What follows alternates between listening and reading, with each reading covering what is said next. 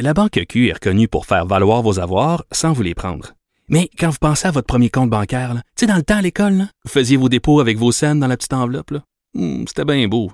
Mais avec le temps, ce vieux compte-là vous a coûté des milliers de dollars en frais, puis vous ne faites pas une scène d'intérêt. Avec la Banque Q, vous obtenez des intérêts élevés et aucun frais sur vos services bancaires courants. Autrement dit, ça fait pas mal plus de scènes dans votre enveloppe, ça. Banque Q, faites valoir vos avoirs. Visitez banqueq.ca pour en savoir plus. Cube Radio. Salut, c'est Charles Tran avec l'équipe dans 5 minutes. On s'intéresse aux sciences, à l'histoire et à l'actualité. Aujourd'hui, on parle de sable. C'est la deuxième ressource la plus utilisée après l'eau sur Terre. Tous les ans, 40 à 50 millions de tonnes de sable sont nécessaires pour construire des routes, des bâtiments ou du verre. Une matière de plus en plus populaire aussi dans le monde des cosmétiques, de l'informatique, la production de panneaux photovoltaïques ou encore le traitement de l'eau. Tellement populaire en fait qu'on a tiré la sonnette d'alarme. Attention, le sable est devenu une ressource menacée.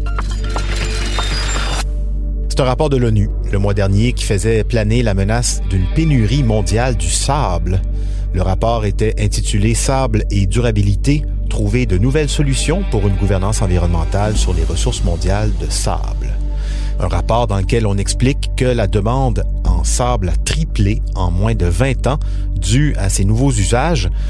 le pétrole, l'eau douce, on peut comprendre, mais le sable, il y en a des déserts dans le monde. Le désert du Sahara, à lui seul, c'est la superficie du Canada. Comment peut-on dire qu'on manque de sable?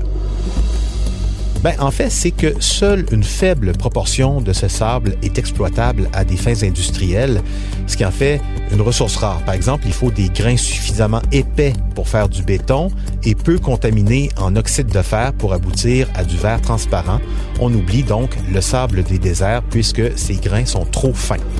Restent les plages, le lit des rivières, et là, ben, c'est le début des problèmes. Le fait de prendre du sable sur la plage enlève les défenses naturelles que l'on a contre les vagues de tempête. Cela a un impact sur les inondations côtières, c'est ce que dit le rapport. Quand vous extrayez du sable sur les rivières, si vous creusez le fond, la dynamique de la rivière va changer. Il peut y avoir soit des ralentissements, soit des accélérations donnant lieu à des inondations plus fréquentes, plus intenses ou encore des sécheresses, nous dit ce rapport. Sur le plan de la biodiversité, ces extractions déstabilisent la chaîne alimentaire marine et fragilisent la faune et la flore des zones littorales. Et certaines plages risquent à terme de disparaître définitivement, notamment en Indonésie et aux États-Unis. On l'avait pas vu venir celle-là. Parmi les plus importants consommateurs de sable, on compte beaucoup de pays asiatiques et africains. En premier lieu, la Chine, la croissance à deux chiffres, la population qui grimpe, ça génère un besoin d'infrastructures, donc de sable, mais aussi les ambitions géopolitiques du régime chinois qui utilise beaucoup de sable pour construire des bases militaires en pleine mer de Chine, puisqu'avant de les construire, en fait, on y fait pousser des îles carrément, et là, c'est très demandant en sable. Même chose à Singapour qui a étendu son territoire sur la mer de 20% depuis presque 50 ans. L'Inde et les États-Unis sont gourmands en sable aussi. Alors, qu'est-ce qu'on fait? Ben, trois pistes, selon le rapport de l'ONU. La première, c'est l'instauration d'une réglementation internationale. Les cadres juridiques nationaux ne sont pas suffisants compte tenu du caractère global de la demande de sable. S'il constitue une base, les traités internationaux sont incomplets en l'état actuel. Dans certains pays, c'est le buffet à volonté selon le rapport de l'ONU. Les experts demandent aussi à ce que l'information sur l'extraction de sable soit plus transparente. Pour l'instant, selon le rapport, il est presque impossible de tracer les circuits du sable et des granulats. Par exemple, dans plusieurs pays d'Afrique, l'extraction illégale n'est tout simplement pas comptabilisée.